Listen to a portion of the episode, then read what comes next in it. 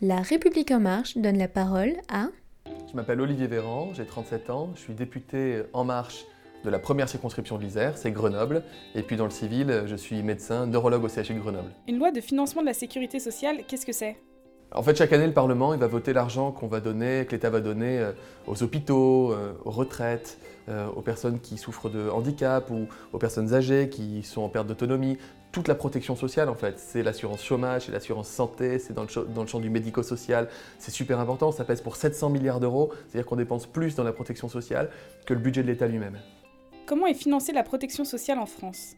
Eh bien, La protection sociale, elle est financée par nos impôts, par les cotisations qu'on paye quand on est salarié, par la CSG, l'impôt dont on parle beaucoup, qui est un impôt qui touche absolument tout le monde, c'est un impôt qui est juste, et puis euh, par des taxes qui peuvent être relevées. Cette année, par exemple, on va augmenter la taxe sur le tabac.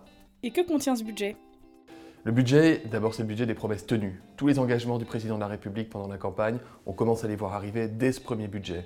C'est l'augmentation du pouvoir d'achat pour la totalité des salariés du privé euh, de ce pays, avec la baisse des cotisations salariales, avec la compensation CSG.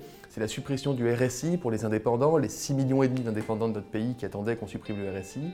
C'est la compétitivité des entreprises, parce qu'on transforme le crédit d'impôt, le fameux CICE, en baisse euh, de cotisation.